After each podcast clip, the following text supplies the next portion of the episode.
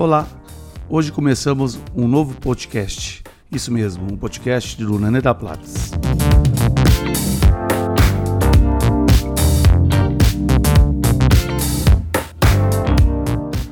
Estou começando hoje com o meu primeiro podcast. Sou Claudinei Pires, o mais conhecido como Nenê da Platz.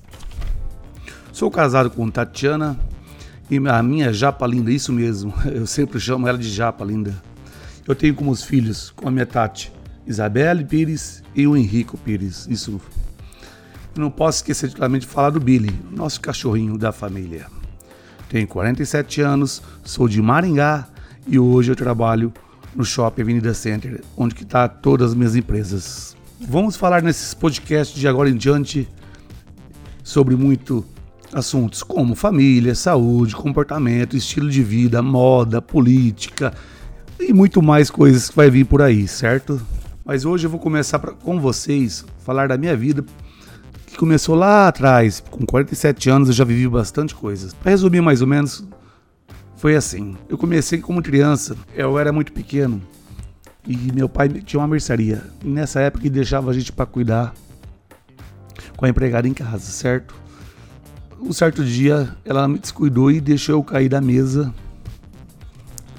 em cima do para-choque de um Fusca. Isso, um Fusca da época. Mas por que eu tô falando isso? Isso tem muito a ver até hoje, vocês vão perceber na minha fala. Na época eu como diz minha mãe, eu fiquei com a cabeça tipo, na parte de trás da cabeça, um trincado por dentro, interno, né? Isso afetou bastante a minha fala naquela época. E até hoje afeta um pouco. Eu fiz na época muita fonoaudióloga, fui fazer elétrica, fiz de tudo que tinha na, na época, né? Não foi nada culpa da minha mãe. Ela me levou tudo que é lugar para tentar resolver esse meu problema. Mas quando eu entrei na primeira série, no colégio particular, a irmã fez eu repetir duas vezes a primeira e a segunda série.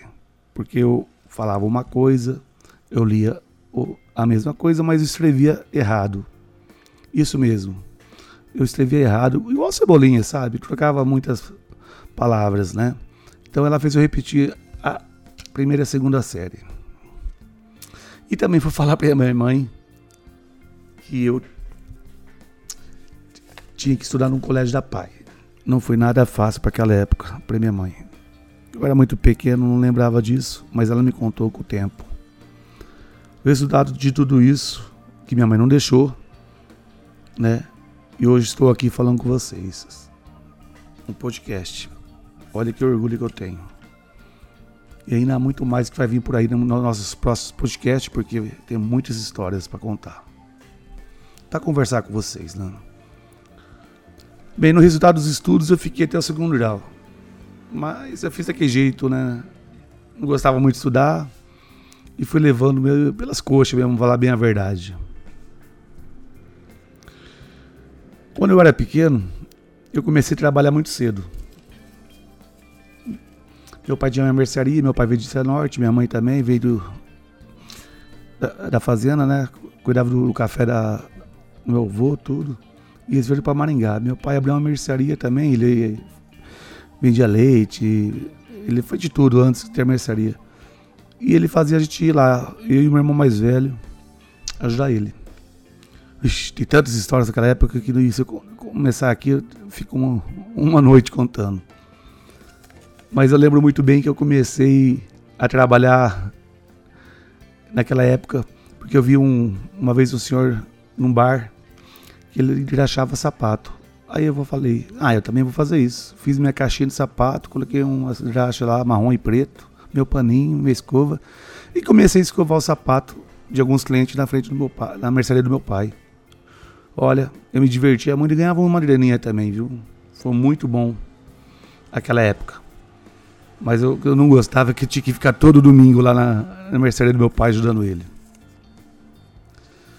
Bem, naquela época também eu comecei para sair da mercearia e ficar trabalhando desse jeito, eu fui jogar beisebol. Um amigo meu, Flávio Suzuki, que já está lá em cima com o Nosso Senhor, né? Deus o tenha. E ele me levou para jogar beisebol, era meu vizinho, estudava comigo. Vamos, vamos, vamos. Peguei fui. Meu pai vai, pode melhor que ficar na rua. Pode. Rapaz do céu, foi uma paixão à primeira vista. Fiquei 10 anos jogando beisebol. Lá eu aprendi tudo na minha vida.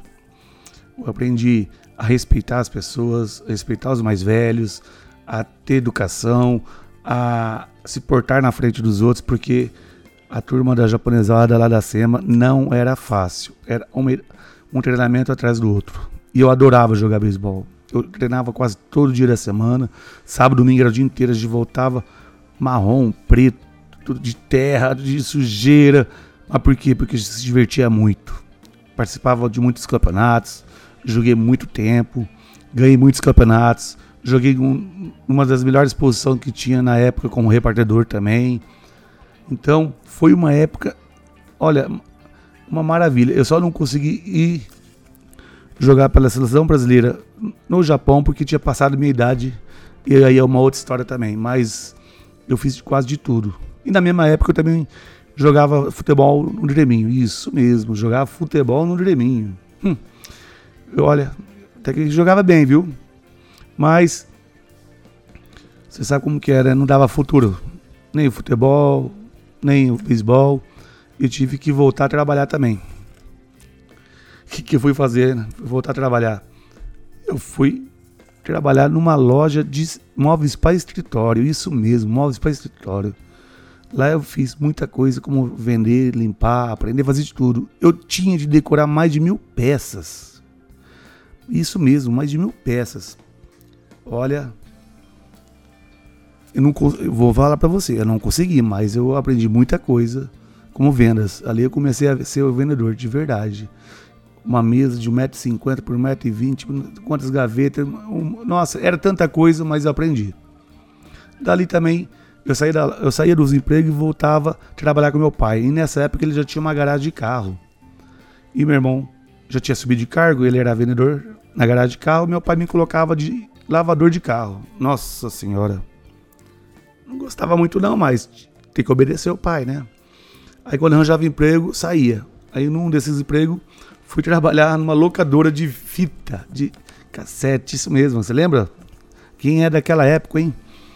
Você levava a fita para mim e eu falava assim, ó, não tá rebobinado, tem que cobrar multa, o patrão aqui pediu. Eu tinha que ir lá rebobinar a fita, você tinha que pagar.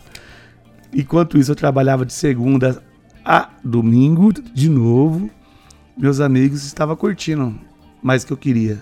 Eu queria ganhar meu dinheirinho para poder sair à noite e gastar. Foi dali, desses empregos que eu tive, que eu comprei minha primeira moto, minha, minha Vespa, depois comprei um, um ADT, depois eu comprei um, meu primeiro Fusca, né? um Fiat 147. Foi tudo de tanto trabalho que eu comecei muito cedo. Né? E também casei muito cedo a primeira vez. O que aconteceu? Já não estava mais gostando de trabalhar na locadora. Fiquei uns dois anos, se eu não me engano, um ano e meio, dois anos, e fui voltar a trabalhar com meu pai. Ele colocou eu de novo para lavar carro. Eu te contar, parecia uma. Por minha sorte, apareceu o Shopping Avenida Center. Isso mesmo. O Shopping Avenida Center naquela época lá já tinha seis meses, um ano, não me recordo. Eu lavava um carro, pegava o dinheirinho lá pra, e voltava lá pro shopping, jogava fliperama. Aí daqui a pouco não tinha celular, não tinha nada, meu irmão tinha que ir atrás de mim.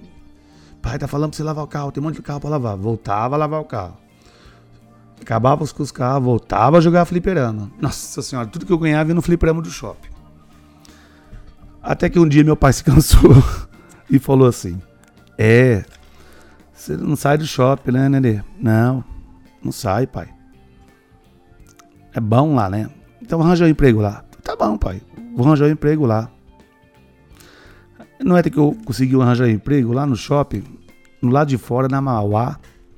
Era uma loja surfwear, minha primeira loja do shopping. E lá eu comecei a trabalhar como vendedor de shopping. Trabalhava das 4 às 10. Não, eu acho que era isso. Não. Não trabalhava até às 10 da noite. Na época não tinha até às 10 da noite. Faz quase 30 anos isso aí eu comecei a trabalhar no shopping.